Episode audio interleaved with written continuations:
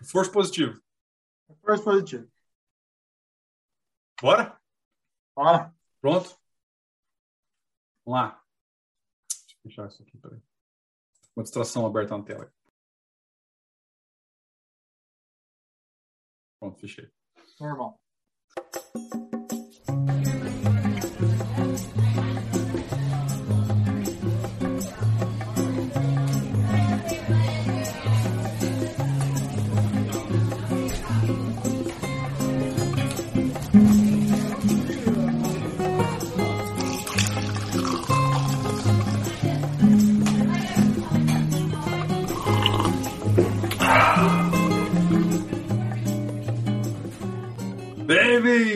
Mais um episódio do Belíssimo Expressinho. Comecei com um reforço positivo já, belíssimo expressinho, tá vendo, Samuca? Ó. Incentivo sempre, funciona.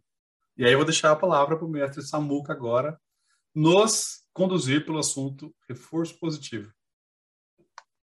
Reforço positivo, simples assim, né? O que, que a gente quer trazer com esse tema? Quais são os benefícios ou malefícios de você usar o incentivo, de você usar o reconhecimento, de você reforçar de maneira bacana uma atividade ou entrega a fim de potencializar esse processo. Versus é, a possibilidade de você brigar, discutir, punir, repreender, seja qual for a palavra, por uma atividade quando ela é feita de maneira talvez inadequada. Né? O que é melhor? O que funciona mais?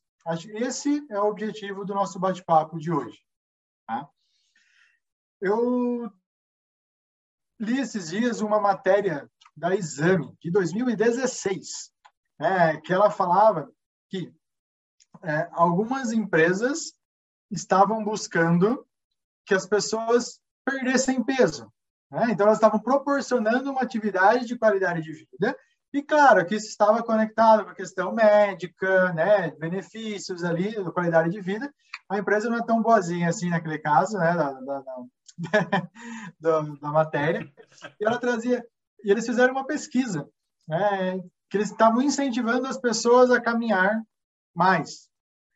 As pessoas que não receberam nenhum tipo de incentivo, só é, financeiro, só receberam um ok, vamos lá, vai ser legal. 30% das pessoas fizeram de qualquer forma. Hum. 35%, pessoas, 30%, 35% das pessoas que fizeram atividade receberam algum tipo de incentivo financeiro. Você fala, pô, 30%, 35%, o que quer dizer? A diferença foi pífia nesse caso. Tá? Não fazia muita diferença. E na reportagem, eles ainda traziam, na matéria, desculpa, eles traziam o tema de que tirar benefícios ou ameaçar as pessoas, como tipo, se você é, tiver algum tipo de problema, você vai ter uma punição, você vai ter desconto no seu salário, tinha lá umas coisas absurdas, funcionou melhor. 70% das pessoas, quando ameaçadas, elas reagiram muito mais àquela situação. Bacana. Se você não caminhar e você infartar, vai ser demitido. É praticamente isso, né? Se você não vê... Cara, não é assim que o mundo funciona. Ou não mais. Tá? É, e ali ele estava conectado à qualidade de vida, a questão de peso, mas isso serve para qualquer tema. A grande pergunta é: você realmente acha que isso é sustentável? Trabalhar sobre ameaça? Trabalhar sobre né, com o medo nas suas costas, pode ser que aquilo seja no imediatismo, ele até funcione, no primeiro momento. Mas seguramente não vai ser sustentável. Então a gente quer trazer realmente aqui o ponto é o reforço positivo ele é mais eficaz ao longo do tempo.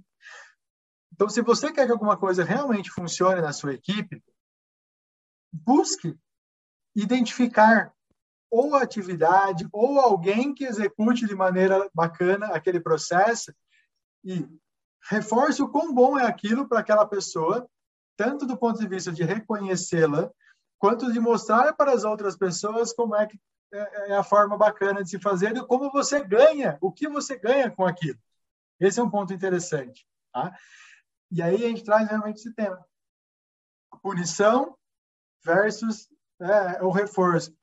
Uma alternativa é que você gere reflexão no time. Ao invés de você brigar, entrar com medida disciplinar, gere uma reflexão quando há um, uma atividade não tão legal, mas qualquer coisa bacana, ela vai funcionar melhor se você potencializar aquilo. Tá? Faz sentido, Rafa? Falei besteira. Pode Só falou comigo. besteira, né? Só porcaria, pelo amor de Deus. Ah, desculpa, não vou fazer mais isso. Corta. o, é legal, cara, porque é engraçado, né? O marketing ensina a gente um pouco disso, né? Quando você quer vender um produto, você não vai vender um produto tentando destruir o outro que a pessoa já tem. Você tenta eh, elevar as qualificações, as, os benefícios daquele produto novo. Vou vender um carro. Ó, esse carro novo ele é mais econômico, ou ele é mais moderno, ou ele é mais eficiente, etc. Ou seja, mas você não vai vender um carro novo falando assim, ó, se livre desse lixo que você tem. Deu um tapa no microfone de novo aqui, ó. O último episódio já deu um tapa na mesa, deu um terremoto, agora um tapa no microfone. Preciso parar com a minha mão, cara. Preciso comprar um microfone de lapela para parar de dar tapa no microfone. Ah, é, é que o cérebro ele tem as ligações nervosas da minha mão conectam com o cérebro, então se elas não balançam, eu não, não faz falar. sentido. Se você amarrar a mão, por exemplo, você não consegue, é, não, não consegue se comunicar. Eu praticamente também. mudo, é. E, então assim, a gente, você, você vende um produto reforçando os benefícios que ele traz, não os problemas que o anterior tinha. Normalmente, 90% dos casos. Se eu quero vender uma ideia, por que tem que ser diferente? É, eu entendo que é mais fácil eu colocar o medo, é uma estratégia mais preguiçosa, né? Eu colocar o medo, dizer o porquê você tem que fazer aquilo, senão isso vai acontecer. Mas a, a palavra-chave é o que você falou, sustentabilidade. Se a minha estratégia ela é preguiçosa para motivar uma ideia nova, ela tem muito pouco tempo de vida. Se a minha estratégia faz sentido ao médio e longo prazo, ela é bem estabelecida, ela é bem elaborada, ela reforça positivamente os ganhos que aquilo traz a médio e longo prazo, ela vai ter outros benefícios além do ambiente profissional e muito mais pessoas vão comprar a ideia e seguir nela, né? Cara, isso é. E Rafa, enquanto você comentava aqui sobre o processo de incentivo para vender uma boa ideia, o único lugar onde eu vejo essa estratégia reversa é na estratégia política aonde os candidatos eles se utilizam da ideia de destruir o seu adversário né, para, se, para dizer que eu sou melhor. Ao invés de eu potencializar aquilo que eu tenho de bom, eu tento destruir a outra pessoa. Né? Cara, não rola. Né? E aí, é. se vai comparar, a política é uma desgraça exatamente por causa disso, né? Porque o reino político é o reino principal das ideias preguiçosas. Aí, aí não vai dar um expressinho, vai dar um episódio de três horas a gente reclamando aqui, então toca o barco aí.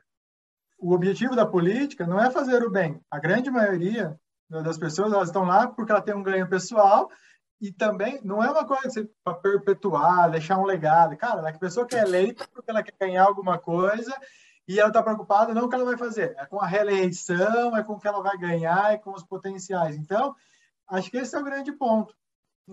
E ao contrário, é assim, achar na, punição, um, quando a gente pensa no imediatismo, coisa assim, sempre tente compreender quais são os gatilhos que levam aquela pessoa a fazer determinada atividade. Quando você descobre o gatilho, é tanto a questão para você corrigir alguma atividade, sim, em algum momento você precisa trazer aquilo, né? Mas você tendo esse gatilho, você também identifica o que motiva aquela pessoa, o que vai tocar no coração dela. É, então, você como um bom gestor, como um amigo, como dentro de um projeto, como cada um funciona?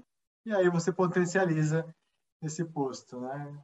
Acho o grande objetivo mesmo, no final do dia, é que todo mundo se sinta importante, valioso.